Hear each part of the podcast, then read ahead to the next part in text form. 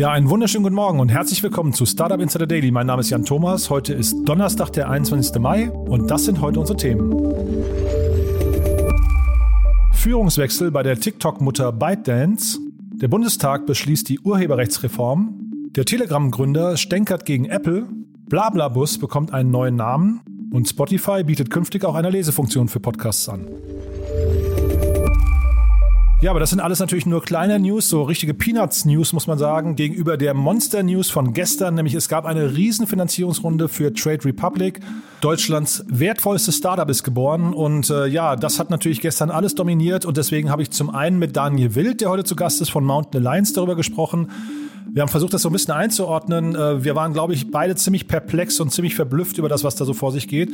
Und das ist der Grund, warum ich dann um Hilfe gebeten habe. Ich habe Florian Heinemann von Project A zu Gast. Ja, ich muss ihn wahrscheinlich nicht weiter vorstellen. Project A hat sehr früh investiert in Trade Republic und deswegen ist er natürlich der Beste, um einzuordnen, warum dieses Startup jetzt plötzlich so durch die Decke geht oder so wertvoll geworden ist. Deswegen eine super spannende Folge heute. Ich hoffe, es macht euch Spaß. Es steht natürlich unter einer großen Überschrift, nämlich Trade Republic, das fünffache Unicorn aus Deutschland. Von daher viel Spaß mit dieser Folge. Gleich geht's los, aber jetzt natürlich wie immer zuerst die Nachrichten mit Frank Philipp und die kommen natürlich wie immer nach unseren Verbraucherhinweisen.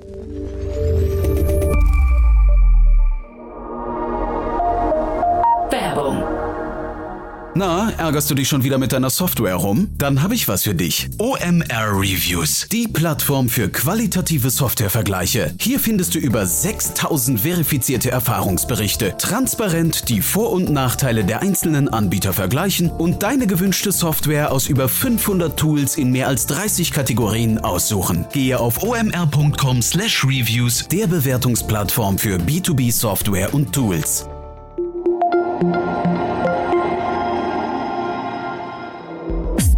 Insider Daily. Nachrichten. Es waren Zehntausende, die 2019 in Deutschland auf die Straße gingen, gegen die Urheberrechtsreform der EU. Die Sorge, automatisierte Programme, sogenannte Upload-Filter, könnten im großen Stil nutzergenerierte Inhalte blockieren, also zu Overblocking führen und damit Meinungs- und Kunstfreiheit einschränken. Bundestag beschließt Urheberrechtsreform. Mit den Stimmen der Koalition hat das Parlament am Donnerstag den Weg für die Urheberrechtsreform geebnet. Der zugrunde liegende Gesetzentwurf zur Reform des Urheberrechts für Urheber, Presseverlage, Internetplattformbetreiber und Nutzer wurde bereits im Februar von der Bundesregierung verabschiedet. Gestern wurde der Entwurf vom Bundestag angenommen. Die Grünen enthielten sich, Vertreter der AfD, die Linke und FDP stimmten dagegen. Die Intention der Reform ist es, dass Urheber und Kreative an der Wertschöpfung im Netz stärker beteiligt werden sollen und auch ihre Auskunftspflichten gestärkt werden. Außerdem ist ein Leistungsschutzrecht für Presseverlage vorgesehen. Zuvor hatte es massive Proteste und Demonstrationen in vielen Ländern gegeben. Insbesondere, dass Internetnutzer massive Einschränkungen durch sogenannte Upload-Filter befürchteten und infolgedessen die Meinungsfreiheit gefährdet sehen. Der Bundesverband Digital Publisher und Zeitungsverleger und der Verband deutscher Zeitschriftenverleger haben die Neufassung des Gesetzes hingegen begrüßt. Bundesfinanzminister Scholz musste heute vor dem Untersuchungsausschuss zur Wirecard-Pleite aussagen. Seinem Ministerium untersteht die Finanzaufsicht BaFin, die den Milliardenbetrug des Finanzdienstleisters jahrelang nicht bemerkt hatte. Scholz erklärte das mit der hohen kriminellen Energie des Unternehmens. Dafür sei das staatliche Kontrollsystem nicht gerüstet gewesen. Im Übrigen habe auch die verantwortliche Wirtschaftsprüfungsgesellschaft die Unregelmäßigkeiten nicht erkannt. Der Fall Wirecard soll sich nicht wiederholen. Experten sind sich einig, die spektakuläre Pleite des Finanzdienstleisters Wirecard hat den Finanzstandort Deutschland schwer erschüttert. Um das kollektive Aufsichtsversagen künftig zu verhindern, hat der Bundestag das sogenannte Gesetz zur Stärkung der Finanzmarktintegrität auf den Weg gebracht.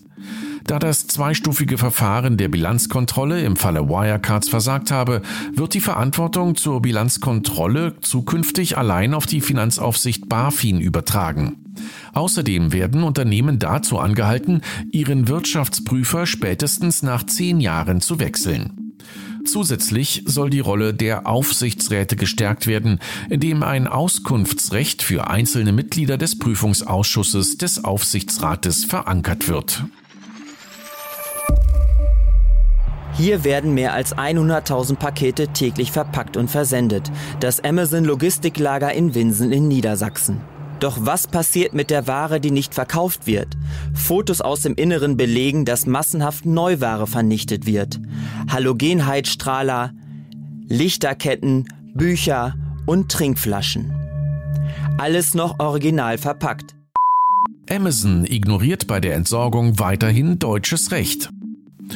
Obwohl es seit 2020 ein Gesetz gegen die Entsorgung von Neuware gibt, stehen die sogenannten Destroy-Stationen des E-Commerce-Giganten Amazon erneut in der Kritik. Laut Recherchen von Greenpeace landet pro Amazon-Standort derzeit wöchentlich mindestens eine Lkw-Ladung an nicht verkaufter Ware im Müll. Hierbei handelt es sich vor allem um Angebote von Dritthändlern, deren Ware sich zu lange im Lager von Amazon befinde und somit nicht mehr gewinnbringend verkauft werden könne. Greenpeace beklagt dabei vor allem die Ressourcenverschwendung, die dem Klimaschutz entgegensteht. Auch fordern sie, dass die Entsorgungspraxis von Amazon sanktioniert werden müsse, da Amazon gegen geltendes Recht verstoße. Für seine Recherche hatte sich ein Greenpeace-Aktivist als Angestellter bei Amazon eingeschleust und die Vorgänge dokumentiert, die dann im Rahmen des ARD-Magazins Panorama ausgestrahlt wurden. Ich zahle sehr, sehr wenig Geld und für dieses Geld bekomme ich sehr, sehr viel Leistung. Natürlich sollte der Bus eigentlich sauberer sein und eine andere Sitzplatzvergabe wäre optimal, aber für 99 Cent habe ich absolut kein Recht, mich über irgendetwas zu beklagen, was nicht ganz 100% perfekt ist. Nur so kleiner Fun Fact noch am Rand, ihr habt das gerade gesehen. Das Parken in Düsseldorf hat mich übrigens 20 Euro gekostet. Also einmal parken in Düsseldorf ist zehnmal mit Blablabus nach Frankfurt und zurück. Blablabus fährt mit neuem Markennamen. Die gute Nachricht zuerst. Das Reiseunternehmen BlaBlaCar schickt seine Bustochter BlaBlaBus nach der Corona-bedingten Pause wieder auf die Straße. Zeitgleich kündigte der französische Mutterkonzern Commuto an, den Markennamen von BlaBlaBus in BlaBlaCar zu ändern und künftig unter einem einheitlichen Markennamen zu operieren. So wolle das Reiseunternehmen auf das multimodale Mobilitätsangebot aus Mitfahrgelegenheiten und Busreisen hinweisen. BlaBlaCar ist seit rund zwei Jahren auch in Deutschland aktiv und möchte hierzulande deutlich expandieren. Wir haben große Ambitionen auf dem deutschen Markt und planen, unser Busnetz in Deutschland innerhalb von 18 Monaten von 100 auf 200 Intercity-Verbindungen zu verdoppeln, teilte Unternehmenschef Nicolas Brousson am Donnerstag mit. Podcasts offer an engaging, informational, and entertaining experience for listeners. They've exploded in popularity and cover everything from business to society and culture. Unfortunately, there's only one way to consume podcasts listening. But podcast transcripts solve this problem. Transcripts make podcasts accessible to people who may not be able to hear, people who don't have direct access to reliable internet, or those who simply prefer reading. Spotify präsentiert zwei neue Features. Mit einem automatisierten Tool ermöglicht es Spotify seinen Nutzern künftig, Podcasts auf Knopfdruck in einen Text umzuwandeln. Dadurch sollen Hörerinnen und Hörer zukünftig innerhalb des Podcasts navigieren können, um so im Text an einen bestimmten Punkt zu springen und von dort aus zu hören. Die Beta-Version dieses Features soll in den kommenden Wochen ausgerollt werden. Außerdem hat der Streaming-Dienstleister angekündigt, künftig auch Tickets für Online-Konzerte verkaufen zu wollen, was einen Schritt in Richtung E-Commerce bedeuten dürfte. Damit einher geht eine Reihe virtueller Konzerte mit fünf verschiedenen Künstlerinnen und Künstlern, unter anderem The Black Keys, Bleachers und Leon Bridge. Die Tickets für die Konzertaufzeichnungen sollen je 15 Euro kosten. Telegram-Gründer attackiert Apple und lästert über iPhone-Nutzer. Als so wörtlich digitale Sklaven von Apple hat Telegram-Gründer Pavel Durov die Nutzer von iPhones bezeichnet. In seinem öffentlichen Telegram-Channel hat Durov im großen Stil gegen Apple ausgeteilt. So sei Apple etwa sehr gut darin, das eigene Geschäftsmodell zu verfolgen, das aus seiner Sicht daraus bestünde, Zitat, überteuerte, veraltete Hardware an Kunden in einem geschlossenen Ökosystem zu verkaufen. Im Vergleich zu modernen 120 Hertz Bildschirmen der Android Smartphones erinnere ihn beispielsweise das 60 Hertz Display des iPhones ans technologische Mittelalter. Hintergrund für Durovs Tirade war wohl ein Artikel der New York Times über Apples Geschäftsgebaren in China, demzufolge Apple der Regierung in Peking Zugang zu Nutzerdaten gewährt. Deshalb sei es auch kein Wunder, dass Apples totalitärer Ansatz so viel Wertschätzung bei der kommunistischen Partei in China findet, denn, so der 36-Jährige, dank Apple würden die Machthaber komplette Kontrolle über die Apps und Nutzerdaten aller Chinesen erlangen, die ein iPhone verwenden. if you look at the, you know, the reason why we started as a company, it was to create the best milk period. We didn't try to, to mimic animal uh, based milk or anything like that. You know, we just wanted to do, you know, a milk that was better for people and the planet. Now that's what you see. You look at, you know, you look at the population today, 60, 70% of, of all the current users joined plant-based milk only two years ago. And we know in the US, for instance, last three years, 32% reduced their, their, their dairy intake or moved away. We know plant-based milk capture around 55 to 60% of those, those consumers. 40% of our growth comes from new consumers. Now, the big change that has happened is the conversion. And that is what we are driving. That is why the opportunity is so massive. You look at the $600 billion category, right? In grocery trade. You put food service on top of that. It's just a massive, massive addressable market there. Börsendebüt des Hafermilchpioniers Oatly. Wie gestern bereits ausführlich berichtet, hat der Hafermilchproduzent Oatly am Donnerstag den Gang an die New Yorker Börse gewagt. Dabei konnte das schwedische Unternehmen 1,4 Milliarden Dollar bei Investoren einwerben.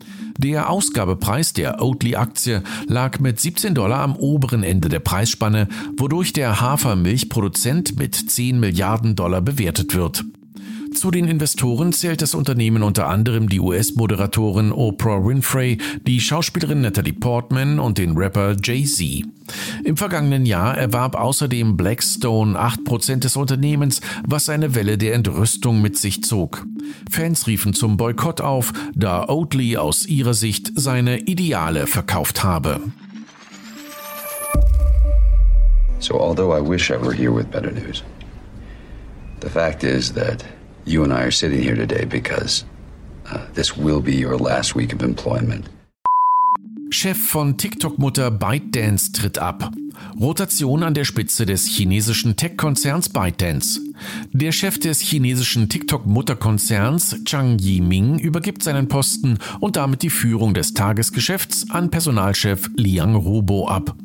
Die Wahrheit ist, dass mir einige Fähigkeiten fehlen, die einen idealen Manager ausmachen, so Jiming in einer E-Mail an die Mitarbeiter. Jiming bleibt im Unternehmen, wolle sich künftig aber verstärkt auf die langfristige Strategie des Unternehmens fokussieren. Dank seiner aktuellen Popularität gilt ByteDance als heißer Kandidat für einen Mega-Börsengang. 10, 9, ignition sequence start. 6, 5, 4, 3, 2, 1, 0. All engine run. Bereits 3 Millionen Dollar für den ersten touristischen Flug zum Weltall. Seit dem 5. Mai wird der einzige freie Platz auf der New Shepard-Rakete von Blue Origin versteigert. Über die Auktion will das Raumfahrtunternehmen von Jeff Bezos dem Höchstbietenden den ersten touristischen Weltraumflug ermöglichen.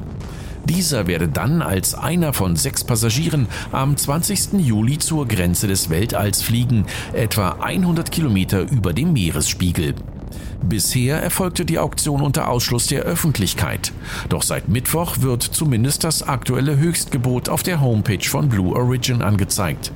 Dieses liegt aktuell bei fast 3 Millionen US-Dollar. Am 12. Juni soll dann der Gewinner per Live-Auktion bekannt gegeben werden. Der Erlös kommt der Blue Origin Stiftung Club for the Future zugute. Und das waren die Startup Insider Nachrichten von Freitag, dem 21. Mai. Und jetzt zurück zu Jan Thomas. Aufruf an alle wachstumsstarken B2C-Startups. Bewerbt euch jetzt für den Seven Ventures Pitch Day 2021 und pitcht um 3 Millionen Euro Werbebudget bei Pro7 Sat1 und zusätzlich ein Produktionsbudget für euren eigenen TV-Spot. Alle Informationen und Bewerbungsformulare findet ihr unter www.sevenventures.de. Startup Insider Daily, Investments und Exits. Heute mit Daniel Wild von Mountain Alliance. Präsentiert von Beiten Burkhardt, euren Partnern von der ersten Beteiligungsrunde bis zum erfolgreichen Exit. Ich freue mich total. An seinem Geburtstag ist heute Daniel Wild hier von Mountain Alliance. Daniel, also erstmal herzlichen Glückwunsch und toll, dass du dir trotzdem die Zeit nimmst.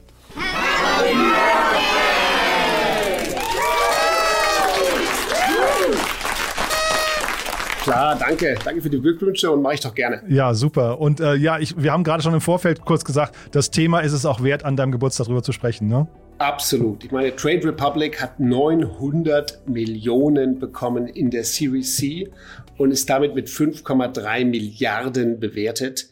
Das ist der Wahnsinn. Wir haben gerade beide schon gesagt, wir können die Zahlen nicht so ganz greifen. Ne? Also wir, wir, wir haben uns beide so ein bisschen die Augen gerieben, glaube ich, virtuell und haben gesagt, wo führt denn das noch hin?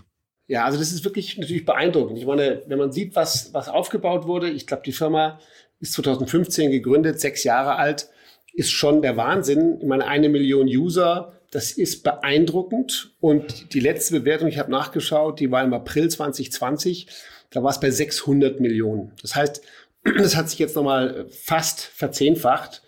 Ähm, ich glaube, diese Bewertung ist natürlich mit extremem Wachstum und auch natürlich im letzten Jahr sind ja all diese Plattformen extrem stark gewachsen. Wir kennen ja das GameStop-Thema und Robin Hood und über Books haben wir auch schon mal gesprochen. Das heißt, in diesem Bereich ist unglaublich viel los und wirkliches Hyperwachstum. Aber dennoch die Bewertung kann man nur sagen, Chapeau. Wahnsinn. Also wir sprechen, das muss man wirklich sagen, wir sprechen über Deutschlands äh, wertvollstes äh, Startup gerade, ne? Das also jetzt mit der neuen Runde, es gibt, glaube ich, nichts Erfolgreicheres. Nee, das glaube ich auch. Ich glaube, es gibt richtig. Also ich glaube, die haben alle überholt, äh, auch die mir jedenfalls einfallen. Und was für mich natürlich als Mountain Alliance mit einer Public Company immer wieder total verblüffend ist, ist die Tatsache, wie groß so Runden werden. Also eine 900 Millionen Finanzierungsrunde. Da hätten früher drei IPOs reingepasst. Oder anders formuliert, wer braucht da noch ein IPO, wenn das Finanzierungsrunden sind? Also ich glaube, wir müssen die Runde mal kurz, also wir müssen noch mal kurz einordnen, was da überhaupt, wer da investiert hat, weil das sind ja richtig krasse Namen. Aber vielleicht noch mal einen Schritt davor, äh, Daniel, lass uns noch mal ganz kurz für die Hörerinnen und Hörer, die es nicht kennen, einfach kurz erklären, was macht denn äh, Trade Republic überhaupt? Genau, also Trade Republic ist eine Trading-Plattform, die dem allgemeinen Einfach dem Investor die Möglichkeit gibt, über eine App sehr günstig, quasi kostenlos Wertpapiere zu handeln. Ähm, berühmtestes Beispiel aus USA ist Robin Hood. In Deutschland gibt's immer schon äh, eine Firma, die heißt Flatex, die macht das auch. Und eben jetzt ganz stark geworden, Trade Republic mit einer Million User, die über so eine App online handeln. Und Full Disclosure, ich bin auch dabei. cool. Und äh, bist du auch zufriedener Nutzer? Ja, ja, das ist super. Cool, ja. Und da ist ja jetzt Sequoia eingestiegen, ja. Und da äh, muss man sich ja, glaube ich, auch fragen, warum denn jetzt ausländisches Geld? Genau, also ich meine, da sind, da sind schon die Besten der Besten drin, ne? Mhm. Sequoia ist drin. Excel ist drin, mhm. Project A ist drin, Peter Thiel ist drin. Ich meine, und noch ein paar andere, ist der Wahnsinn. Aber also Lead der Runde hat Sequoia gemacht. Und das ist schon, schon beeindruckend, ja. Aber natürlich mal wieder sehr viel US-Dominanz. Also ich meine, ich glaube, US, die haben gerade bekannt gegeben, dass die vor drei Tagen ihren dritten Europapartner geheiert haben. Man sieht hier schon sehr viel äh, Invest und dass die diese Runde führen, ist einerseits beeindruckend, andererseits denkt man sich, naja, hätte auch ein Europäer machen können. Und was würdest du sagen, was sehen die jetzt alle in äh, Trade Republic? Also was ist so das, was an diesem Modell so richtig fasziniert, dass es plötzlich hier Deutschlands erfolgreichstes Startup ist oder wertvollstes Startup? Ja, also ich glaube, wir sehen hier wirklich, dass ein ureigenstes Geschäft der Banken, nämlich mal so ein Teil des, des, des Trading, des Equity Capital Markets Geschäft, plötzlich von einer Online-Plattform perfekt gemacht und besser gemacht wird.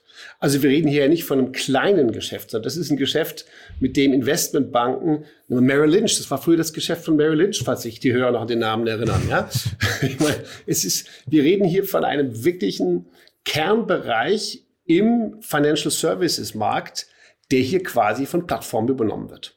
Und ähm, ich meine, Robin Hood haben alle mitbekommen, wie die explodiert sind, auch im Zusammenhang mit, mit GameStop-Spekulationen und so weiter. Aber Robinhood plant in den USA ein IPO und die Bewertung wird geschätzt mit 40 Milliarden US-Dollar. Und vor dem Hintergrund, glaube ich, ist das nachzuvollziehen, dass die amerikanische Square sagt, okay, Robinhood ist es in den USA und Trade Republic könnte dasselbe in Europa. Wer denn dieselbe Dominanz? Und dann wäre vielleicht vor diesem Peer-Vergleich die 5,3 Milliarden Bewertung nachvollziehbar. Die sind, glaube ich, momentan nur in drei Ländern unterwegs, ne? Frankreich, glaube ich, Österreich und Deutschland, also noch gar nicht so richtig international und trotzdem schon eine Million Nutzer. Ganz genau. Und ich meine ganz eindeutig, diese Runde ist auch dafür da, um den, ich glaube, heute sind sie genau, heute Deutschland, Österreich, Frankreich und das Ziel ist weitere europäische Expansion. Mhm. Das ist, glaube ich, die klare Ansage mit dem Geld und muss man ja ganz klar sagen, auch in, auch in Spanien und Italien wird getradet, Benelux sowieso und England kann man wahrscheinlich auch noch mitnehmen, wobei die vielleicht auch von Robin Hood mitgenommen werden. Aber ich glaube, da ist noch genug mitzumachen. Und außerdem habe ich auch irgendwo mitbekommen, dass sie auch den Kryptomarkt äh, mitmachen wollen.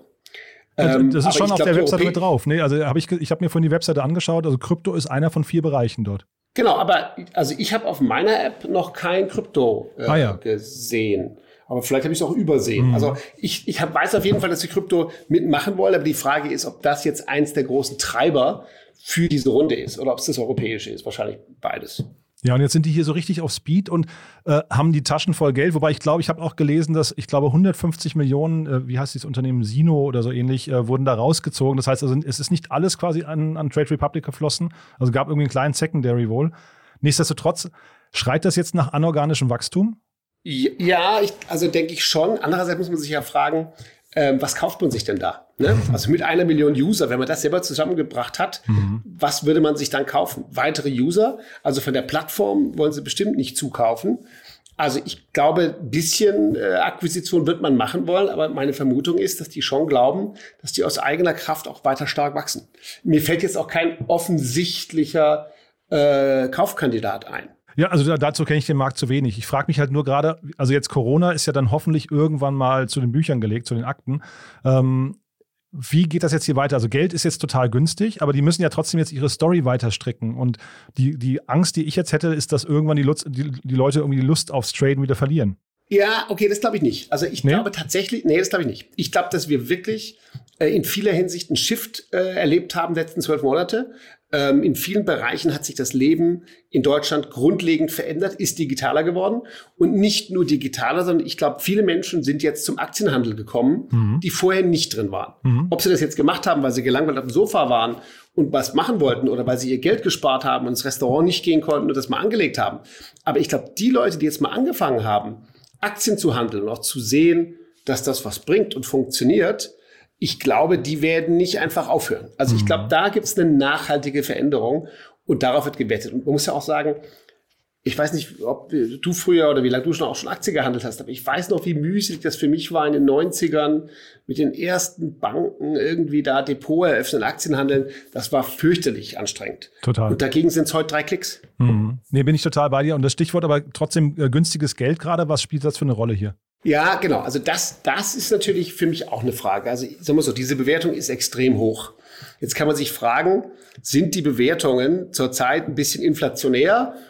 Und vor dem Hintergrund muss man sich fragen, haben wir insgesamt leicht, äh, sagen wir mal, hat, hat das was mit Inflation zu tun? Denn mhm. zurzeit ist natürlich schon einfach so viel Geld da, dass in so einer Situation die Menge Geld, die hier reinfließt, fast eine Milliarde, also wenn die Fonds nicht so viel Geld eingesammelt hätten, und die haben in den letzten zwölf Monaten unglaublich viel eingesammelt, könnten sie auch gar nicht so viel ausgeben. Also Sequoia hat sehr viel Dry Powder und muss investieren. Das erinnert ja fast so ein bisschen an Softbank, ne? die quasi angefangen haben, mit neuen Investmentdimensionen quasi das Venture Capital Spiel zu verändern. Und hier ist es auch so. Also ich finde es bisschen inflationär, Aber ich freue mich wahnsinnig für so ein Team und es ist toll für, für Deutschland und Europa. Wahnsinn, ja, ja, absolut. Ich will das auch überhaupt nicht in Frage stellen. Ich versuche es wirklich nur für mich mal zu verstehen, weil das ist echt, das ist so, so unglaublich, auch äh, diese Nutzerbewertung, ne? wenn man da mal drauf guckt, eine Million Nutzer und wir haben hier irgendwie 5,3 Milliarden Bewertungen. Das heißt, ein Nutzer wird momentan bewertet mit ja, 5.300 Dollar. Ja, absolut. Und das ist eigentlich nicht nachzuvollziehen, vor allen Dingen, wenn man sich die Unit Economics anschaut und wir wollen uns jetzt fragen, okay, wie lange dauert es über dieses System, bis man mit einem User äh, dieses Geld verdient hat? Ich glaube, da kommen wir auf sehr, sehr, sehr unglaublich viele Jahre, weil, weil ich mir auch gar nicht vorstellen kann, dass der Durchschnittsuser viel mehr als 5.000 bis 10.000 Euro da drauf hat. Genau. Ja, das heißt, ähm, dennoch ganz klar ist, dass hier ist eine Wette auf die Zukunft. Und ich meine, ich würde es jetzt vielleicht nicht gerade mit Amazon vergleichen, aber doch, äh, sagen wir mal, da wo, wo Amazon den Retail äh, verändert hat, ist halt hier ein wichtiger Teil der Finanzbranche, der verändert wird. Und wenn nachhaltig ähm, die Margen, die bisher die Banken gemacht haben, hier hinwandern, dann hat das schon sehr viel Wert. Und äh, jetzt nochmal, du hast den IPO schon als äh, Kanal so ein bisschen in Frage gestellt, als Exit-Kanal. Was könnte denn so ein Exit-Kanal sein für so ein Unternehmen? Weil ich meine, wir mal, Project A oder auch, auch Sequoia, die wollen ja irgendwann, wollen die das ja monetarisieren. Genau, also sagen wir so, für mich ist einfach mit unseren europäischen Maßstäben bisher, ja, so 900 Millionen Capital Raise, das ist bei uns längst mehr als eine IPO-Summe. Also insofern möchte ich den IPO nicht in Frage stellen, sondern nur sagen, man hätte hiermit schon einen machen können.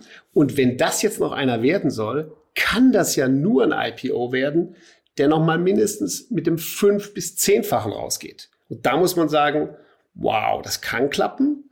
Ich meine, es gibt schon äh, ein paar Dekacorns in, äh, in Europa, aber so viele sind es nicht. Adyen fällt mir da ein, ja, die so eine Größenordnung erreicht haben.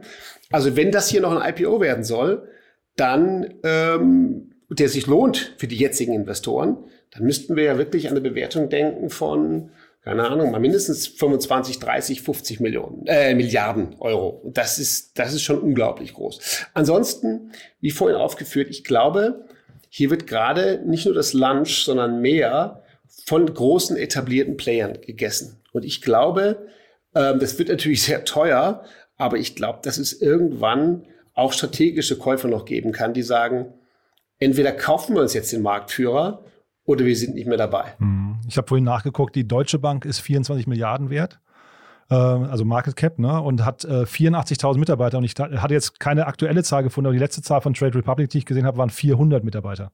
Ja, unglaublich. Also ich glaube, die Deutsche Bank können wir als Käufer ausschließen. nee, deswegen habe ich so ein bisschen versucht zu fantasieren, wo kann überhaupt die Reise hingehen, ja? Ja, nee, bin ich völlig bei dir. Also, aber sagen wir so, mal ganz extrem, JP Morgan Chase. Mhm. Ja, super dominante Bank, extrem gut unterwegs in den USA, ähm, kaufen sich sowas irgendwann und sind damit im Aktienhandel Europas nicht mehr wegzudenken. Mhm. Also, ich weiß nicht, ob das wahrscheinlich ist, aber denkbar ist es auf jeden Fall. Und dann vielleicht nochmal die letzte Frage so zu der Marktentwicklung insgesamt. Also jetzt haben wir ja, wir haben jetzt den, den Neo-Trading-Bereich, dann haben wir die Neo-Banken und wir haben den ganzen Payment-Sektor noch. Und dann haben wir vielleicht noch sowas wie Coinbase, die nach Trading in der eigenen Ecke machen. Wie werden die sich aufeinander zubewegen? Ja, das ist spannend. Also ich meine, ich glaube, ähm, die haben halt alle unterschiedliche Bereiche. Coinbase ist Krypto, das ist neu, ja, aber die anderen haben sich halt jeweils unterschiedliche Segmente aus dem äh, Bankengeschäft rausgenommen. Ich meine, hier die Stripe und andere mit Payment haben es einfach besser gemacht, schlanker und haben sich ein riesiges Stück rausgeschnitten. Äh, hier der Aktienhandel. Ich glaube, dass das irgendwann theoretisch zusammenwachsen kann, aber nicht muss. Wenn wir nach Asien denken, natürlich, gibt's halt noch mal ganz andere Überlegungen. Ne? Man muss sich dann, es könnte sein, dass es noch mal ganz anders zusammenwächst, indem es eine Plattform gibt, die vielleicht auch woanders herkommt, die so viel über ihre Kunden weiß, dass sie den Rest mit abwickelt. Mega spannender ja? Gedanke, finde ich. Ja? Also so Stichwort Super-App, ne? Genau, Stichwort ja. Super-App, Stichwort Grab in, äh, in, in Singapur oder natürlich WeChat äh, in, in, ähm, in China. Äh, Apps, die eigentlich von unglaublich viel Nutzerwissen herkommend dann auch alles anbieten, was notwendig ist im Bereich Financial Services, nämlich, äh, nämlich Lending, aber auch, aber auch Investment. Super spannender Gedanke. Also an, an Super-Apps habe ich nicht gedacht, aber ich habe tatsächlich, weil ich glaube, Peter Thiel ist ja sowohl hier als auch in N26 drin. Und da habe ich mich schon gefragt, ob das zwei Dinge sind, die mal irgendwie zusammenwachsen könnten. Klar, ich meine natürlich. Und zum Beispiel, also ich nutze beispielsweise Revolut, ja, und über Revolut kann ich auch Aktien handeln. Das ist aber unpraktisch und das geht dann auch über jemand anders. Das finde ich, das finde ich noch nicht intuitiv. Insofern, das könnte ich mir schon vorstellen, dass hier was zusammenwächst. Äh, Revolut und, und Trade Republic, dass das irgendwann zusammenpassen würde, wenn alles gleich einfach ist. Oder vielleicht sind es irgendwann Wettbewerber, die halt doch sagen, was der andere kann, kann ich auch. Wäre eine super Story, finde ich. Also bleiben wir auf jeden Fall dran. Ich spreche ja nachher noch mit Florian Heinemann, aber der wird sich wahrscheinlich in vielen Punkten einfach nicht in die Karten gucken lassen dürfen, einfach auch, ja. Von daher bleiben wir beide jetzt hier so ein bisschen im, im Spekulativen und im Staunen, glaube ich, einfach, ne? Absolut begeisternd ist das, was Begeisternd, haben. total, ja. ja. Und du hast trotzdem noch ein Thema mitgebracht, das wir nicht ganz vergessen wollen, vielleicht nochmal im Schnelldurchlauf. Da hast du ja, also du hast mir vorgeschwärmt von, ich glaube, dem zweitgrößten Fintech-Exit, den wir hatten, ne? Genau, also meine, diese Woche hat wirklich wahnsinnige Überraschungen gebracht und man sollte, obwohl das ein Wahnsinn ist hier mit Trade Republic, nicht vergessen, diese Woche war der zweitgrößte Exit eines deutschen Fintechs der letzten zehn Jahre. Nämlich ähm, die Fintech Systems aus München, ja, liegt mir natürlich nahe hier als Münchner, sind an Tink gegangen in Schweden und zwar für 120 Millionen in Cash. Mhm. Ist, also, ist Wahnsinn. Ist echt an mir vorbeigegangen, muss ich sagen. Ich habe das nur so aus dem Augenwinkel gesehen, weil ich kannte die gar nicht und habe jetzt die Zahlen durch dich erst äh, mitbekommen. Wahnsinn. Was, was machen die denn genau? Naja, da geht es de facto um ähm, die, die sind die, die beiden Gründer, das sind smarte Typen, das ist der Dirk Rudolf und der Stefan Krautkrämer, die hatten auch mal Sofortüberweisung gegründet. Und äh, das ging ja dann auch, äh, da gab es die Sofortbank und so weiter, wurde später auch verkauft. Ich glaube, ein Teil wurde dann an Klarna verkauft. Und die Jungs haben dann quasi sich zunutze gemacht, dass es ähm, APIs gibt und auch die Regulatorik dafür gab, dass du über der API automatisch auf Kundendaten zugreifen, auf Kundenkontodaten zugreifen kannst, die auslesen und daraus Schlüsse ziehen.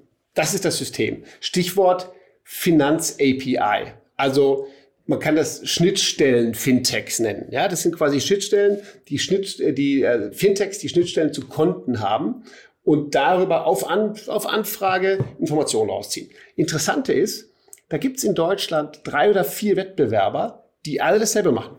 Fintech Systems, die machen es am besten. Da gibt's FinAPI, da gab's Figo, kennt man auch noch aus der Szene, glaube ich. Mhm, total, ja. Und die Banks API. Und die haben alle ähnliche Themen gemacht. Nur, Figo, wissen wir alle, ist irgendwann in FinLeap aufgegangen. FinAPI ist für nicht viel Geld an die Schufa gegangen. Und jetzt liefern diese beiden Gründer hier so einen, so einen Verkauf ab. Das ist sehr, sehr beeindruckend. Und ich glaube, man hat keine klaren Umsatzgrößenordnungen, aber das ist auf jeden Fall noch ein einstelliger Millionenumsatz, den die da gemacht haben. Irre. Und Tink, kennt man die auch gut, ja? Ja, Tink kennt man aus Skandinavien. Die machen dasselbe in Skandinavien und sind, glaube ich, überhaupt nicht in der Lage gewesen, auf dem deutschen Markt Fuß zu fassen. Insofern sieht man hier, dass einfach zwei gute, erfahrene Gründer in demselben, eigentlich sagen wir mal, für den, für den allgemeinen Hörer jetzt auf Anhieb langweiligen Thema, nämlich äh, Schnittstellen äh, zu, zu Bankeninformationssystemen, in der Lage waren, hier äh, einen für sich zweiten spannenden Exit zu bauen. Und, und muss man sagen, dann, äh, weil ich erinnere mich, dass Klarna tatsächlich sofort.de, glaube ich, war das damals gekauft hat. Ne? Genau. Das heißt exakt das gleiche Modell. Schwedisches Unternehmen, deutsches Fintech gekauft und nochmal das gleiche wiederholt. Richtig. Und da muss man sagen, Chapeau. Wahnsinn. Ich muss dazu vor allen Dingen sagen, also besonders toll, weil ich bin ja immer offen, ne? Auch die Jungs habe ich gesehen und habe damals nicht investiert. Wirklich? Ich hätte, ja, ja, ja. Also insofern, äh, das ist, äh, muss man zugeben. Ab und zu verpasst man auch die tollen Dinge. Es gibt natürlich auch Sachen, die ich, die ich sinnvollerweise gefunden habe. Mit äh, früh dabei, oder bei Gründen dabei war ich bei Open Business Club oder Xing, ähm, was ja ein Unicorn äh, ist. Und äh, ich war auch einer der ersten Investoren bei Trivago, ja, aber die, es gibt auch genügend, die man verpasst und die muss man auch zugeben. Insofern, Stefan Kraukremer, Glückwunsch, ich hätte es machen sollen. das ist eine tolle späte Bekenntnis, muss ich sagen. Und wirklich auch sehr ehrlich, muss ich sagen. Aber ja, ganz toll, Daniel. Haben wir denn zu beiden Themen was Wichtiges vergessen? Ich glaube, wir haben es. Tolle Woche für Deutschland, Wahnsinn. für deutsche Fintech-Szene. Und äh, so kann es weitergehen. Ja, man muss sogar noch sagen, eigentlich heute auch noch, was ist jetzt ein bisschen untergegangen. Also Pitch hat ja auch noch eine Riesenrunde abgeschlossen. Da ist, ähm, da ist äh, Tiger Global eingestiegen. Also es ist wirklich, also heute ist viel passiert, oder für die Hörer gestern, aber wir können hier auch nicht alles covern. Von daher, ich finde, wir haben zwei tolle Themen besprochen und mit Trade Republic echt, also ganz große Nummer, muss man sagen. Ja, spannend. Ja. Ich bin auch gespannt, was Florian da dazu sagt. Also insofern noch viel Spaß mit dem Thema. Mhm, danke und ich freue mich aufs nächste Mal. Ich mich auch. Dann noch einen schönen Geburtstag dir, ne? Feier noch schön. Ja, danke, mache ich. Ciao. Dieser Beitrag wurde präsentiert von Beiten Burkhardt, den Venture Capital Experten. Maßgeschneiderte Beratung von der Gründung bis zum Exit. Startup Insider Daily. Interview. Jetzt zu Gast Florian Heinemann, Founding Partner bei Project A Ventures. Also ich freue mich total, Florian Heinemann ist hier. Ähm, muss man wahrscheinlich gar nicht mehr ankündigen, aber ich äh, finde es total cool, Florian, dass wir über das Thema des Tages sprechen, Trade Republic. Aber erstmal herzlich willkommen. Ja, vielen Dank. Herzlichen Glückwunsch, muss ich sagen. Ich äh, lese mal kurz vor im Handelsblatt heute. Neo Broker Trade Republic ist jetzt schon das wertvollste Startup in Deutschland. Ähm, Florian, wie fühlt sich denn sowas an, wenn man weiß, es kommt aus dem eigenen Portfolio? ja, nee, das ist, äh, also die Frage ist natürlich immer, was der eigene Beitrag dazu ist, das, äh, aber erstmal, äh, da, da, das ist natürlich erstmal nebensächlich. Also es fühlt sich äh, uneingeschränkt gut an. Ja. Da geht man schon mit dem Grinsen ins Bett, ne? Absolut. Ja. ja. Und äh, das, die haben jetzt hier weitergeschrieben, der Hype um den Neo-Broker er, äh, erreicht einen neuen Höhepunkt. Trade Republic, ein Hoffnungsträger im europäischen Tech-Sektor, sammelt 900 Millionen Dollar ein. Da stecken ein paar Sachen drin, Florian, die wir vielleicht mal kurz besprechen. Also jetzt schon allein dieser äh, Subline. Neo-Broker, vielleicht können wir mal kurz über das Geschäftsmodell sprechen. Was, also wir reden auch gleich nochmal über die Runde im Detail und wer da eingestiegen ist, aber was ist denn das Faszinierende an diesem Geschäftsmodell? Ja, es äh, steckt ja auch schon so ein Stück weit im, im Namen. Ne? Es geht halt darum, äh, letztendlich einen sehr günstigen, äh, effizienten, äh, einfachen Zugang äh, zu Finanzinstrumenten äh, zu, zu gewährleisten und das eben für die breite Masse. Ne? Und äh, zum sehr günstigen Zeitpunkt, äh, günstigen Preispunkt. Das ist eigentlich die, das ist eigentlich die Idee. Und das andere ist natürlich sozusagen eine sehr einfach gehaltene App, äh, wo du halt äh, idealerweise innerhalb von drei Klicks äh, quasi einen Trade äh, ne, ausführen kannst. Und ähm, das andere, was eben auch seit ja mehreren Monaten jetzt eigentlich schon ein Jahr recht stark genutzt wird, ist eben die Funktion, da Spar Sparpläne drüber äh, laufen zu lassen. Ne? Und, äh, und gerade da, äh, das sind ja dann in der Regel kleinere Summen, die angespart werden. Und, und da macht natürlich der, der Preisvorteil dann eben nochmal äh, einen großen Unterschied, ne? wenn du da äh, zu sehr günstigen Gebühren, äh, teils auch kostenlos, äh, eben äh, Trades von innerhalb von Sparplänen ausüben kannst. Hm. Bevor wir jetzt vielleicht über den Status und, und auch den Ausblick sprechen, äh, Florian, lass uns doch mal vielleicht, wenn ich dich jetzt schon dran habe, hier mal irgendwie zurückgehen in der Historie. Das Unternehmen wurde ja 2015 gegründet und die waren dann relativ lange unterm Radar. Also da ist, glaube ich, von außen betrachtet gar nichts passiert. Also zumindest für mich nicht, nicht sichtbar. Äh, was, also, wie, was hast du denn gedacht, als sie zum ersten Mal vor dir standen und es gepitcht haben? Und ähm, vielleicht dann, wie hat sich das denn auch im Laufe der Zeit verändert? Also die, dein, dein Blick darauf, auf diese Unternehmen. Ja, also was natürlich der Anbruch war von Trade Republic und das äh, muss man sagen, das oder von den beiden Gründern oder von den drei Gründern, das äh, und das zeigt sich jetzt eben auch die die technische Infrastruktur im Prinzip komplett neu zu bauen. Ne? Also sie arbeiten schon auch in Elementen mit Drittstrukturen, aber ansonsten ist eigentlich schon der Anspruch, alle Kernsysteme quasi nochmal selbst zu entwickeln ähm, und das hat eben äh, auf der Entwicklungsseite länger gedauert und das andere ist, und, und das ist jetzt ehrlicherweise im, im, im äh, Finanzbereich oder im Fintech-Bereich nicht unüblich, du brauchst natürlich auch äh, eine gewisse Zeit, um einfach die, die notwendigen BaFin-Regulierungen äh, zu durchlaufen und dann eben gewisse Lizenzen zu bekommen. Und das war eben auch noch ein, äh, ein Thema, was länger gedauert hat. Und deswegen hat in der Tat, äh, also wenn man sagt, jetzt Trade Republic ist fünf Jahre alt, davon war sie, äh, waren sie weniger als die Hälfte der Zeit wirklich am, am Markt, am Endkonsumentenmarkt aktiv. Aber das heißt nichts, dass äh, nicht, dass der drei Jahre davor nichts passiert ist, sondern da wurde, wurden eben die, die sämtlichen Vorarbeiten geleistet, insbesondere technologisch, produktseitig und, und regulatorisch. Mhm. Aber jetzt ist es ja so, ich, ich weiß ja, jeder normale VC bekommt ja im, im, im Jahr so 1000 bis 2000 äh, Pitch-Decks und Businesspläne. Und jetzt habt ihr, entscheidet ihr euch in der Regel, glaube ich, so für 10 bis 20 wahrscheinlich pro Jahr. Ne? Jetzt habt ihr euch für die damals entschieden, obwohl die nichts hatten. Also was, was war denn so, ja, ich weiß nicht, das überzeugende Moment?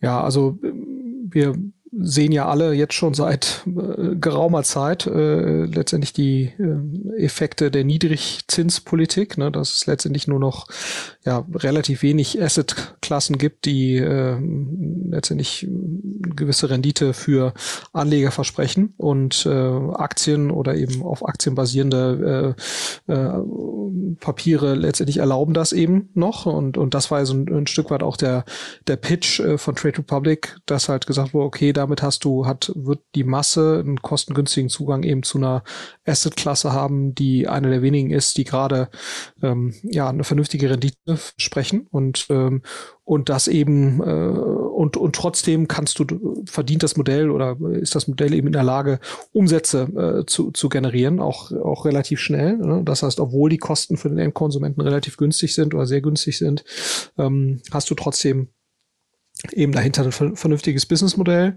Ähm, und, ähm, und für uns war es natürlich auch mm, eben sehr schön zu sehen, dass das ähm, ja eben funktionieren würde im, im technologischen und von der Kostenseite, äh, eben auf Basis dieser Infrastruktur, die da quasi proprietär gebaut worden ist. Und äh, das fanden wir schon sehr, sehr anziehend. Und das zweite ist natürlich, wenn du in der frühen Phase investierst, ist es immer sehr, sehr stark auch eine, eine Wette ähm, auf die, äh, auf das Gründerteam. Ne? Und das muss man eben auch sagen. das, das Team hier äh, hat uns äh, sehr stark überzeugt. Also jeder, der, glaube ich, mit Christian und auch mit Thomas und Marco gesprochen hat, merkt sofort, äh, dass da äh, eben nicht nur sozusagen der Wunsch da ist, äh, wie schnell reich zu werden, sondern äh, es geht ihnen wirklich eben drum, äh, eine Industrie zu verändern. Die denken sehr groß, äh, haben sehr starken Produkt- und, und Technologiefokus.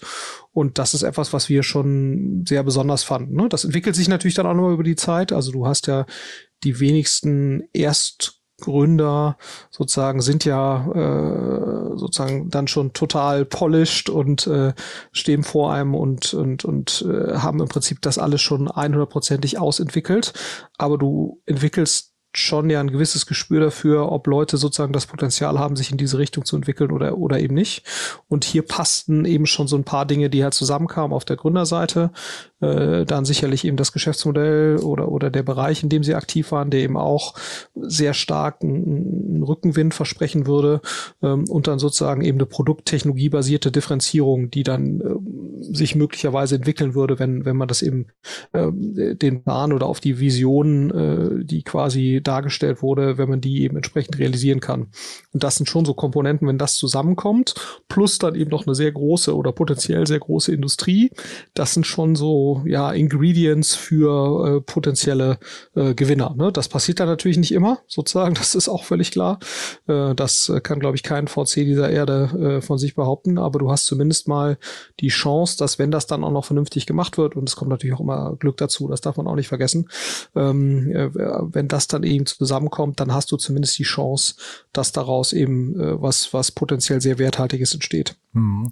Also es konnte jetzt wahrscheinlich keiner absehen, dass dieser Markt so abhebt. Ne? Also dieser Trading-Markt. Ich, ich finde das Modell total überzeugend, aber ne, wir haben ja quasi mit Robin Hood jetzt irgendwie so das Pendant, wobei ich glaube, es gibt schon Differenzierung im Geschäftsmodell, wenn ich es richtig verstehe auch. Ne? Aber ähm, dass der Markt jetzt in den letzten anderthalb Jahren jetzt hier durch Corona auch nochmal so gepusht wird, das konntet ihr ja auch nicht sehen. Wie, wie oft muss man sowas dann neu bewerten?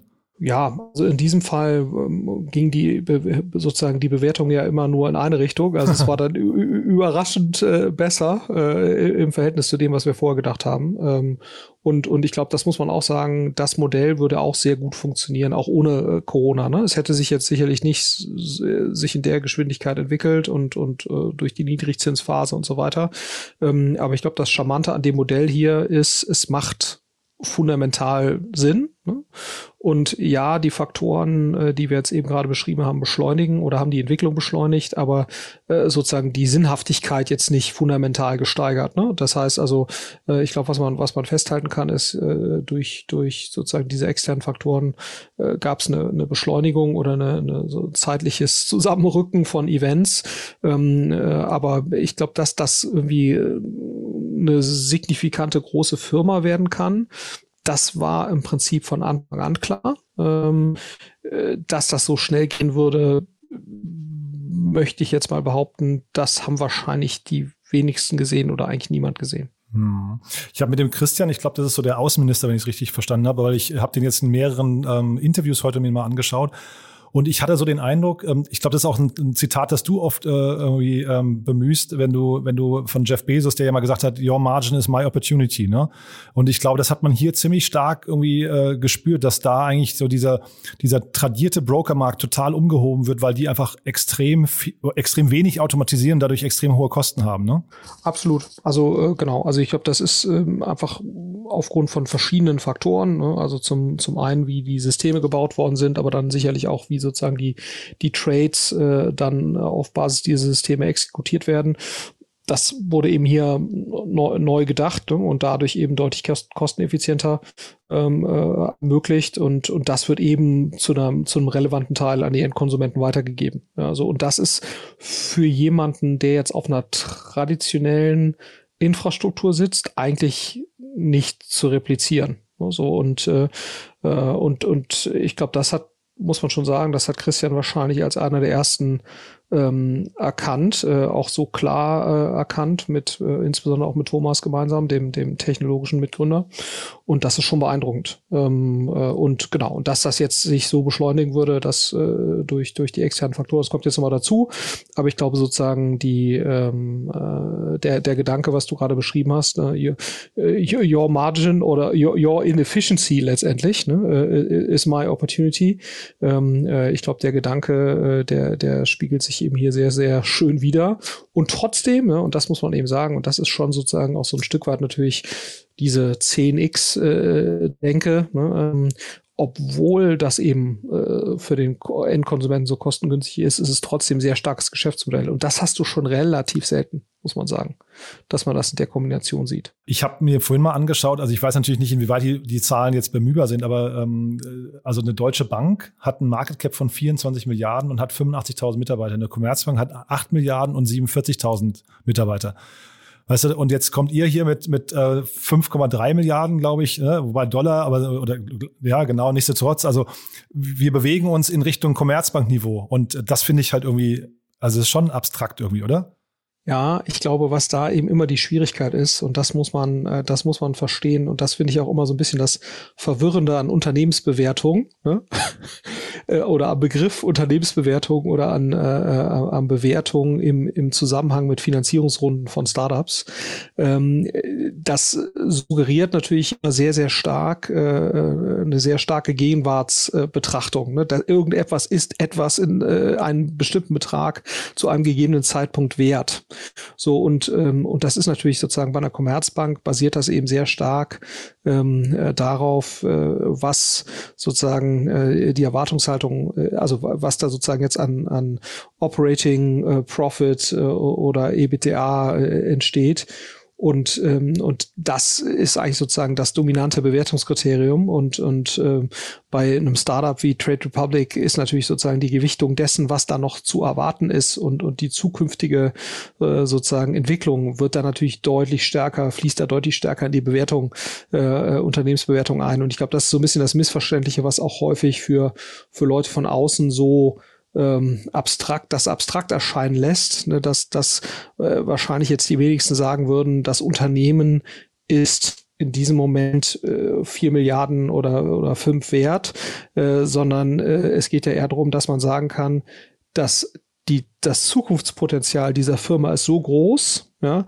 dass es eine Partizipation an einer Finanzierungsrunde zu einer solchen Bewertung eben rechtfertigt weil die Wertentwicklungsperspektive so groß ist, dass es immer noch für die Investoren eine vernünftige Rendite äh, letztendlich verspricht. Und das ist, glaube ich, so ein bisschen das, äh, was, was häufig Leuten nicht so richtig einleuchtet, ne, weil beides heißt natürlich Unternehmensbewertung ähm, äh, und, und, und ich glaube, äh, einem muss halt völlig klar sein, man kann eigentlich nur Unternehmen miteinander vergleichen oder Bewertungen von Unternehmen miteinander vergleichen, die sozusagen den, den, den ähnlichen Anteil haben von Dingen, die in der Vergangenheit lagen oder in der Gegenwart liegen und, und äh, sozusagen Wert, Wertentwicklungspotenzial, was in der Zukunft liegt und das wird si sicherlich sozusagen bei einem Trade Republic äh, deutlich höher bewertet, als das bei der Commerzbank der Fall ist. Wahrscheinlich zu Recht, ne? Also Commerzbank und die Fantasie, das, ja, also so ist so eine Sache. Ne? Aber wir hatten jetzt gerade den Börsengang von Oatly, da hat man auch gesehen, dass irgendwie der, die letzte Finanzierungsrunde dann, glaube ich, Faktor 5 an die Börse gegangen ist. Ne? Also von daher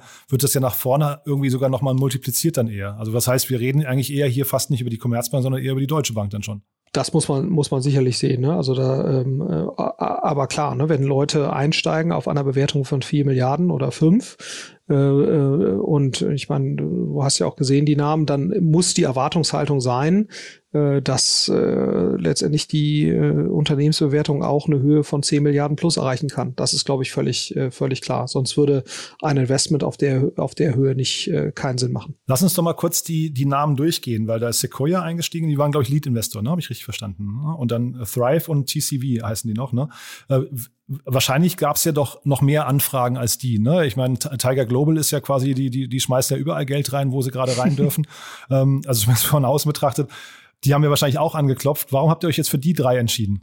Ja, also ähm, genau, ich letztendlich, das müsste sicherlich auch Christian noch ein Stück weit äh, kommentieren, also der den, der den Prozess ja gemacht hat. Aber genau, also äh, es ging äh, auf jeden Fall darum, äh, als diese Finanzierungsrunde geplant oder aufgesetzt wurde, ähm, es wurde halt geschaut, was sind, was sind sozusagen jetzt going forward die, die besten Investoren. Ne? Wer addiert da letztendlich noch ein, eine Expertise ähm, und, und oder irgendwas anderes, was, was noch von, von Nutzen für, für die weitere Entwicklung der Firma sein kann. Ne? Und Sequoia ist sicherlich ja der muss man schon sagen, global führende Digitalinvestor. Ähm, äh, das, das steht sicherlich außer Frage.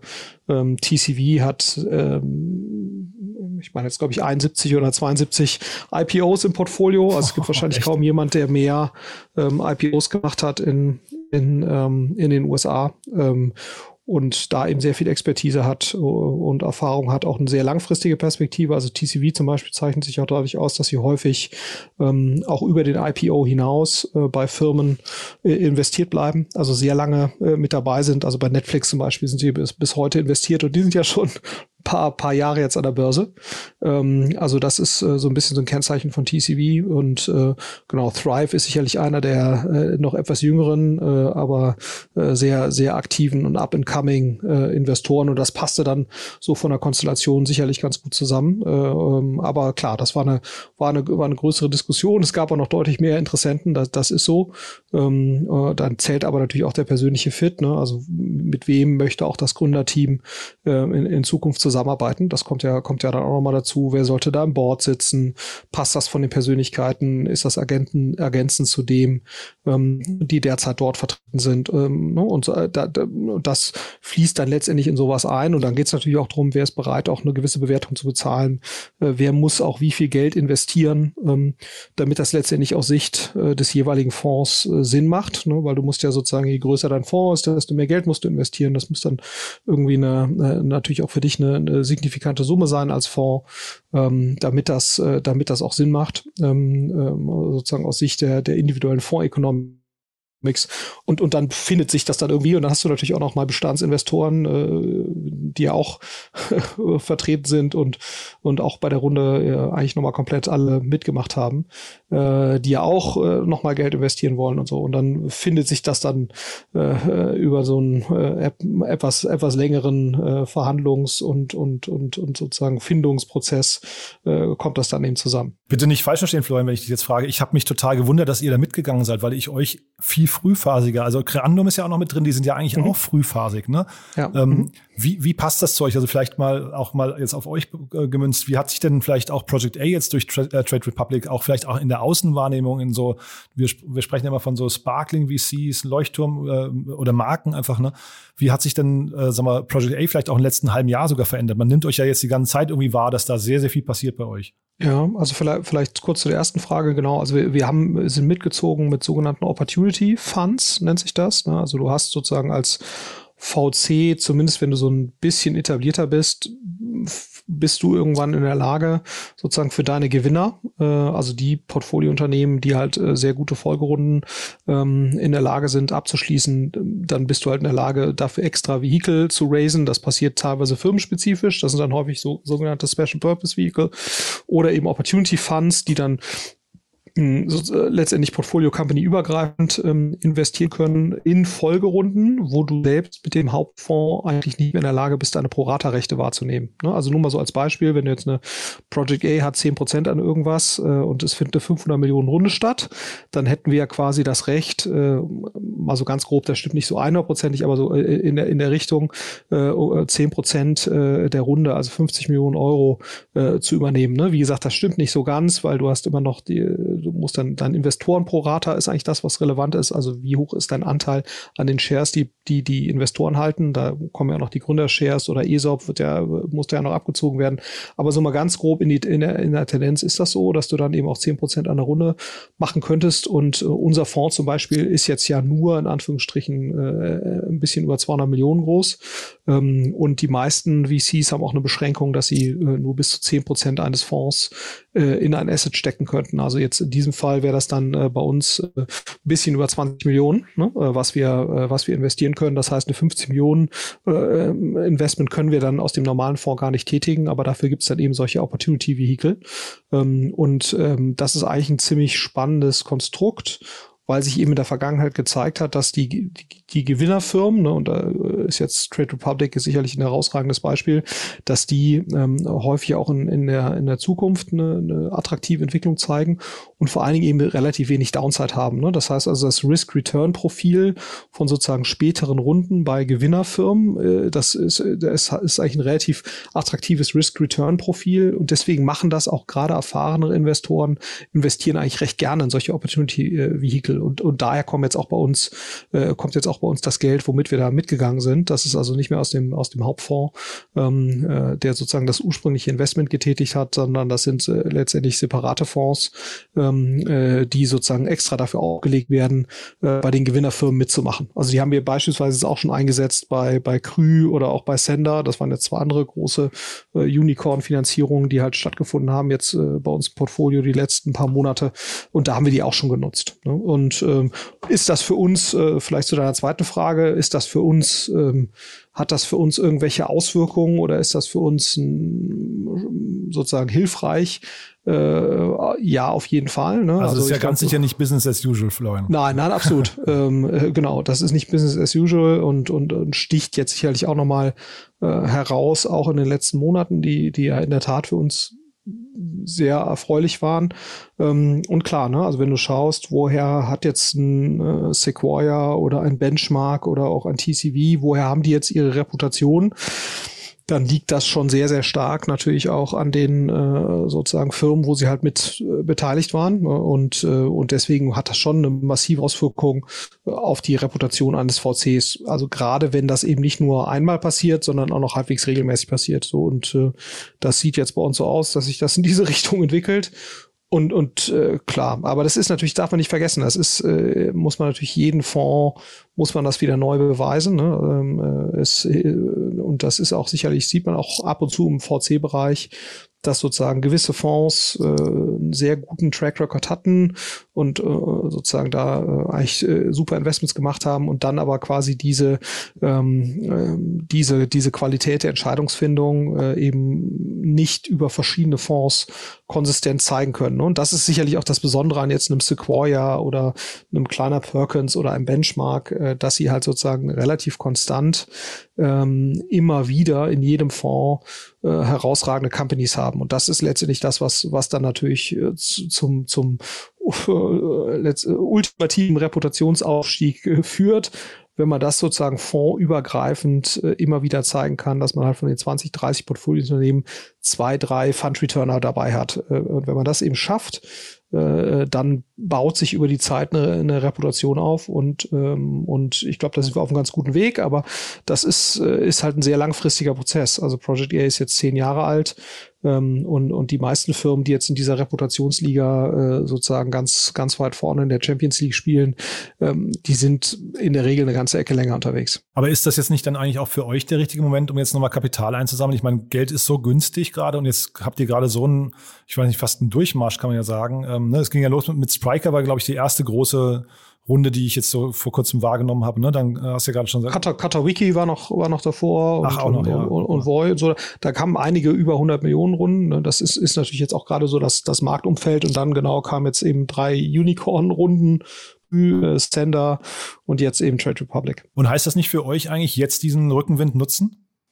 Ja, also ähm, es ist auch in der Tat so, das war jetzt eher bei, ehrlicherweise unabhängig von dem äh, von diesem Timing. Das äh, hilft jetzt natürlich, ne, aber es ist sowieso so, dass wir äh, jetzt ähm, mit dem Fonds 3, wo auch Trade Republic äh, drin ist, ähm, da werden wir wahrscheinlich ja so bis Ende des Jahres investieren äh, ungefähr, also noch das Portfolio aufbauen.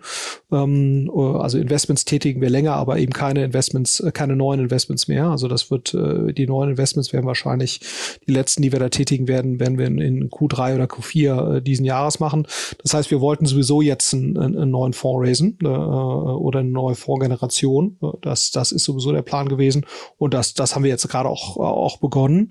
Ähm, aber natürlich hilft es da, ne, dass jetzt die letzten Monate sehr gut gelaufen sind, ist, ist, ist mit Sicherheit sehr hilfreich, äh, zumal, und das muss man eben auch sagen, gerade eben institutionelle Investoren, und äh, das sind natürlich auch solche, mit denen wir äh, vermehrt sprechen, weil die eben auch sehr große Geldmengen äh, letztendlich ja verteilen müssen, ne, weil das ja quasi so deren deren äh, deren Aufgabe ist.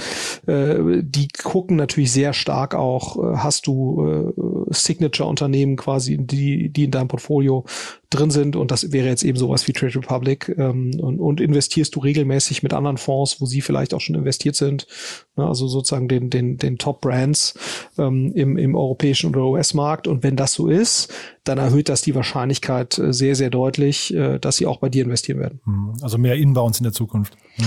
Ja, mehr Inbounds oder eben auch einfach eine bessere Conversion in der Ansprache. nee, sehr genau. cool. Ich hatte den Rainer Berak ja von euch mal hier im Podcast und äh, der hat sich sehr diplomatisch ausgedrückt, als ich ihn gefragt habe, welche Unternehmen, bei welchen Unternehmen ihr Schützen- oder Steigbügelhalter oder wie man auch immer nennen möchte, wart ist Trade Republic. Äh, vielleicht können wir mal auch nochmal auf, die, auf den Kern von Trade Republic. Was waren denn so die Erfolgsfaktoren, um die man sich kümmern musste bei so einem Modell? Und war da Project A dann auch beteiligt? Also wenn du darüber reden kannst, ich weiß es nicht genau, oder, äh, oder war das etwas, sind die ganz alleine gelaufen? Nee, also sagen wir so, generell sind wir recht breit im Portfolio unterwegs. Also, ähm, also man kann schon so sagen, dass wir ungefähr in einem gegebenen Monat grob äh, bei der Hälfte der, der Portfoliounternehmen, die aktiv sind, ähm, unterwegs sind ne, oder, oder irgendwas zwischen 30 und 50 Prozent in einem gegebenen Monat. Das ist eigentlich äh, relativ normal.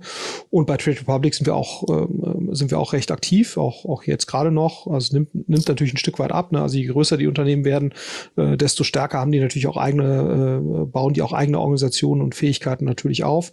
Ähm, aber bei Trade Republic sind wir jetzt aktuell auch noch im, im Tech-Bereich äh, sehr, sehr stark vertreten mit, mit Leuten, also dass wir da eben ein paar letztendlich Entwicklerkapazitäten mitstellen, ne, weil das eben alles so schnell da wächst, äh, dass wir da an, an ein paar Stellen jetzt helfen. Nicht, da geht es weniger darum, äh, dass wir da jetzt äh, Kompetenzen äh, reinbringen würden, in diesem Fall, äh, die die jetzt gar nicht hätten, sondern da geht es eher darum, einfach die Kapazität ein Stück weit zu vergrößern.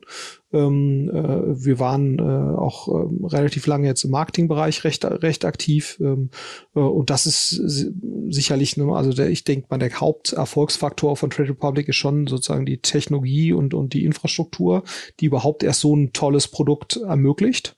Ne? Und, und das zweite sicherlich ist auch das Marketing. Äh, das muss man schon auch sagen, dass dann eben in der Lage ist, dass man in der Lage ist, die ähm, äh, dann auch schneller als die Konkurrenz. Ne? Es gibt ja, gibt ja noch einige andere Unternehmen, die jetzt äh, versuchen, da ähnliche ähnliche Dinge äh, anzubieten. Und da zählt es natürlich schon auch äh, schneller äh, und effektiver als andere die Botschaft rauszubringen, äh, dass es sowas wie Trade Republic gibt und, und warum das äh, ein Stück weit besonders ist. Also Marketing gehört sicherlich auch dazu.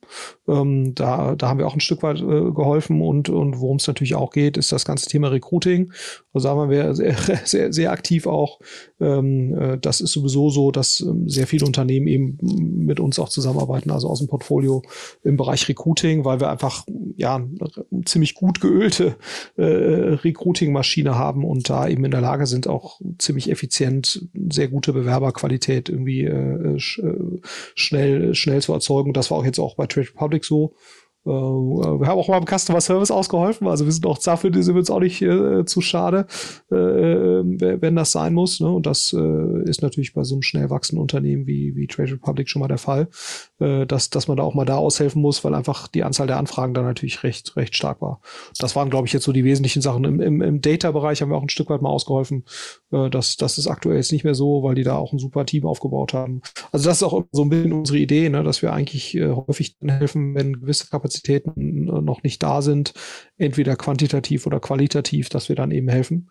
Ähm, aber wie gesagt, das äh, ist, ist im Portfolio recht breit der Fall. Wobei dieser ganze Customer Service Bereich wahrscheinlich nicht ganz so ausgeprägt sein musste wie bei äh, Robin Hood. Ne? Die haben ja mit den Wall Street Bets und äh, Dogecoins und was weiß ich was da alles. Ne? Ich glaube, das ist ja ein bisschen an Trade Republic vorbeigegangen. Ne? Oh, also es gab auch hier natürlich äh, so. die, äh, die eine oder andere GameStop äh, Wall Street Bets Geschichte gab's gab's ja auch. Also ah. war auch bei Trade Republic nicht ganz mhm. äh, schrammenfrei, aber ja, also im Verhältnis zu zu Robinhood, da hast du wahrscheinlich recht. Also ohne dass ich jetzt da ganz nah dran war bei Robinhood, äh, aber das hörte sich schon äh, dramatischer an bei denen, als das jetzt bei Trade Republic der Fall war. Das ist richtig. Dann lass uns mal mit Blick auf die Uhr, Florian, weil ich dich ja jetzt, also ich finde es ja super, die Hörer wissen ja gar nicht, wie spät es schon ist, ne? Aber also es ist super, dass wir sprechen. Nochmal ganz kurz der Ausblick. Äh, wo geht denn jetzt die Reise hin? Weil ich habe jetzt mal, also die haben jetzt über eine Million Nutzer. Und diese Millionen Nutzer sind mit 5,3 Milliarden Dollar bewertet. Das heißt, jeder Nutzer hat momentan, Stand heute, einen projizierten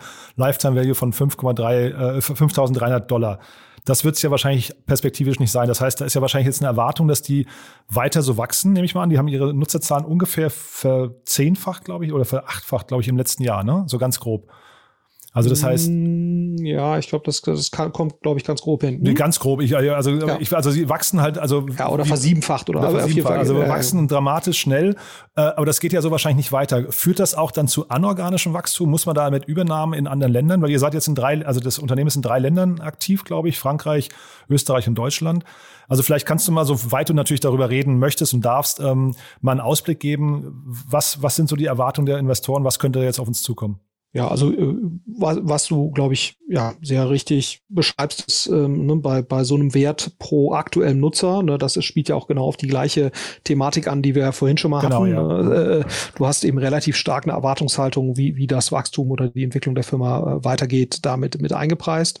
Ähm, und, und das heißt, es impliziert weiteres Wachstum. Ne? Wo kommt das her? Also man sieht schon, dass das, dass das Wachstum in Deutschland ähm, sehr stark weiterhin ist. Ne? Das äh, zeigt auch jetzt keine, keine Bremserscheinungen, äh, aber klar ist, dass der Anspruch sein muss von, von einer Firma wie Trade Republic und auch gerade nach so einer Runde ähm, oder äh, einhergehen mit so einer Runde, dass, dass äh, Deutschland sicherlich nicht das einzige Land bleibt, wo, wo so eine äh, Position erreicht wird. Das hat, äh, hat die Firma ja auch oder hat Christian ja auch äh, offen dargelegt, dass es auch ein Stück weit natürlich um eine europäische Internationalisierung äh, gehen, gehen wird in, in den nächsten Monaten und, und Jahren. Ähm, und ich denke mal ähnlich, wie wir es ja auch bei einem Zalando gesehen haben oder bei einem, bei einem About You, äh, ne, wo, wo es einfach darum geht, dann andere regionale Märkte in Europa anzuschließen und, und das natürlich irgendwann ein relevanter Teil des Wachstums äh, dann eben nicht mehr aus dem deutschen äh, Sprachraum oder aus Deutschland kommt, sondern eben aus anderen europäischen Ländern. Ähm, und was sicherlich auch äh, ein Stück weit natürlich passieren wird,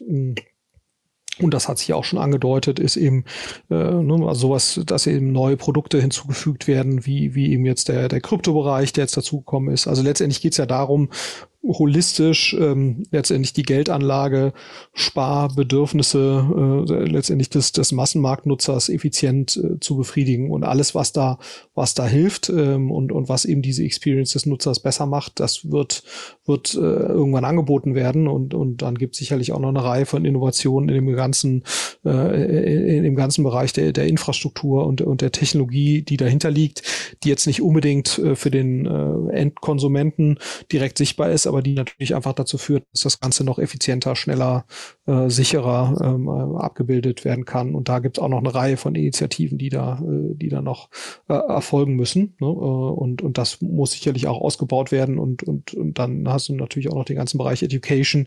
Äh, also wir haben ja immer noch in, in Deutschland, ja, das hat sich entwickelt, ne? auch durch die Niedrigzinsphase und, und durch Spieler wie Trade Republic und natürlich auch sozusagen eine allgemeine, sicherlich auch Generationsthematik, dass sozusagen die, die jüngeren Generationen dem Ganzen auch aufgeschlossener sind. Aber nichtsdestotrotz ist Deutschland natürlich immer noch ein, was Aktienkultur angeht und so weiter, im Verhältnis zu anderen Ländern äh, eben eher rückständig.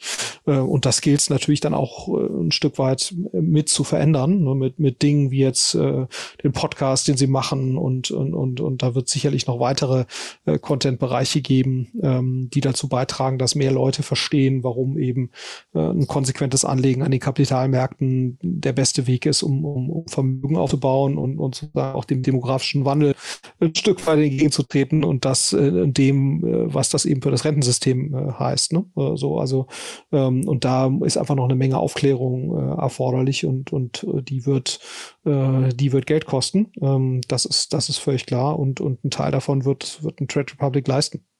Ja. Und geht man, also jetzt vielleicht, kannst du natürlich nur abstrakt sagen, Florian, ne? aber geht man bei einer Internationalisierung den Wettbewerb eher aus dem Weg oder, weil ich, also wir können es ja vielleicht am Beispiel von Gorillas, ich finde das so fast ja fast, äh, das ist so ein Suizidkommando, fast nach, nach New York zu gehen oder nach London und zu sagen, ich gehe dahin, wo der Wettbewerb am stärksten ist. Ne? Also was ist da so dein strategischer Blick drauf? Vielleicht am Beispiel von Gorillas, wenn du es nicht an, am Beispiel von Trade Republic beantworten möchtest.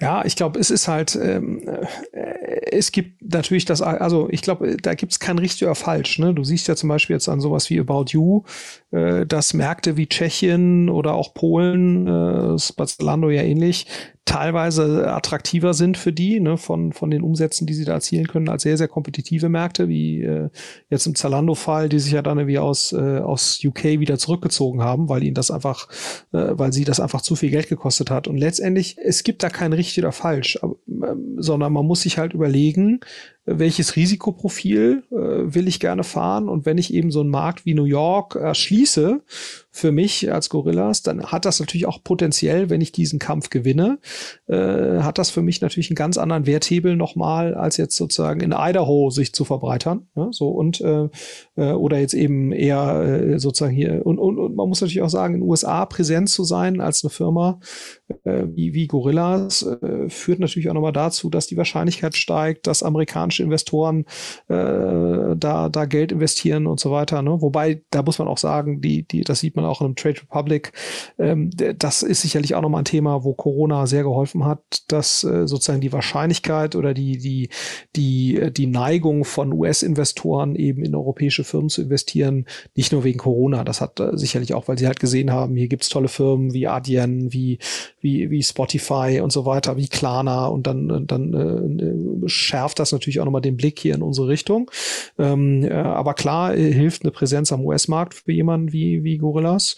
Ähm, und, und wenn sie eben den Kampf gewinnen und wenn sie sich zutrauen, quasi dafür ausreichend Kapital zu, zu raisen, dann kann das durchaus eine rationale Strategie sein, äh, den kompetitivsten Markt anzugehen äh, und eben nicht der Konkurrenz auszuweichen, ne, weil es natürlich, wenn sie den gewinnen, das den größten Werteffekt hat. Aber es hat natürlich, ist natürlich mit ähm, deutlich höheren Risiko verbunden.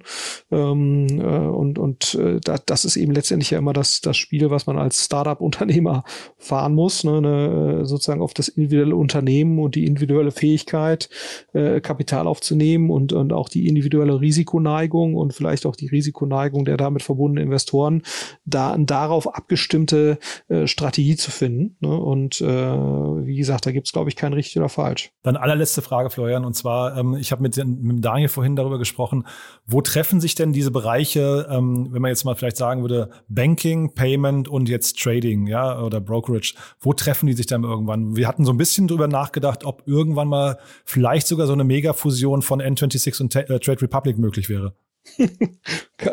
das musst du wahrscheinlich Christian Hecker und, und äh, ja, den Valentin Stahl fragen, ob das ja, möglich ist. Oder Peter Thiel, der in beiden investiert ist. Ja. Oder, oder Peter Thiel, ja. Also äh, äh, genau.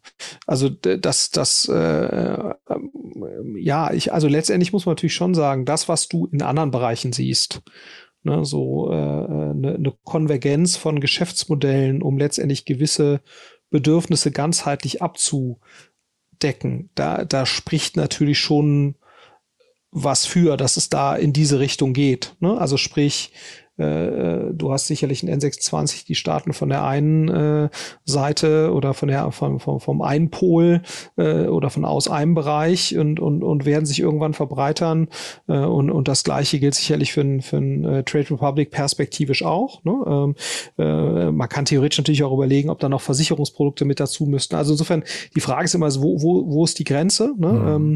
Ähm, aber dass aber sie klar, sich treffen, ist klar, oder? Äh, da, dass, dass äh, irgendwann theoretisch natürlich eine Überlappung äh, da ist, ne? weil, weil du eben, wenn du einmal eine, also weil letztendlich hast du immer die gleiche Thematik, ne? Äh, warum verkauft Amazon nicht mehr nur Bücher, ne? sondern eben auch alle möglichen Sachen. Letztendlich geht es natürlich darum, eine Kundenbeziehung, die man hat, äh, so intensiv und so hochfrequent wie möglich zu gestalten. Dazu musst du natürlich auch viele Anlässe bieten.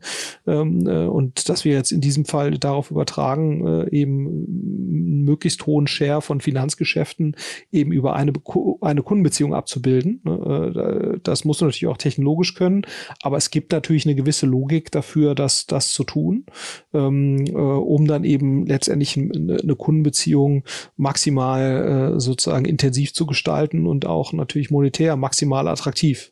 Äh, und dazu musst du dich natürlich tendenziell verbreitern, äh, eben in der Kundenbeziehung, um das, um das zu ermöglichen. Äh, und das ist natürlich nochmal ein weiterer Wachstumshebel. Also insofern, ob das passiert und wie schnell das passiert, das, das ne, aber es gibt, es gibt Logik dafür und es gibt auch sicherlich in anderen Bereichen Vorbilder dafür, äh, dass, dass es so eine Konvergenz der Geschäftsmodelle gibt. Absolut. Florian, also wie gesagt, wir können jetzt noch ewig reden, aber ich, ich wie gesagt, wir beide wissen, wie spät es ist, Florian. Äh, vielen Dank, dass du das möglich gemacht hast. Haben wir denn aus deiner Sicht irgendwas Wichtiges vergessen, was du noch ergänzen möchtest? Ja, bestimmt, aber es, ja. es ist, äh, ist nicht so, dass mir das jetzt noch einfallen würde, ehrlicherweise. Klasse. Ja. Florian, vielen, vielen Dank. Herzlichen Glückwunsch nochmal. Es wirklich, also äh, freut mich total für euch, freut mich auch für Trade Republic, dass ihr, also, dass ihr die so früh erkannt habt und dann gemeinsam diesen Weg gegangen seid. Ganz großartig. Ja. Ne? Danke dir. Schönen Abend. Bis bald. Ciao, ciao.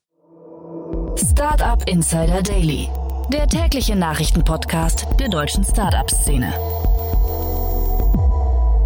Ja, das war's für heute. Das war die quasi Sondersendung zum Thema Trade Republic. Nochmal einen herzlichen Glückwunsch an das Team. Ist wirklich eine sensationelle Leistung. Vielen Dank nochmal an Daniel Wild, der an seinem Geburtstag mit uns gesprochen hat. Vielen Dank auch an Florian Heinemann, der zu wirklich einer Unzeit, man muss wirklich sagen, zu extrem später Stunde mit mir gesprochen hat.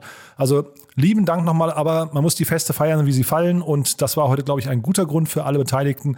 Trotzdem vielen Dank, euch allen ein schönes Wochenende. Das Team von Trade Republic wird den Feiertag zum Feiern nutzen. Und wir alle hören uns am Dienstag wieder in alter Frische. Bis dahin ein tolles Wochenende. Alles Gute. Ciao.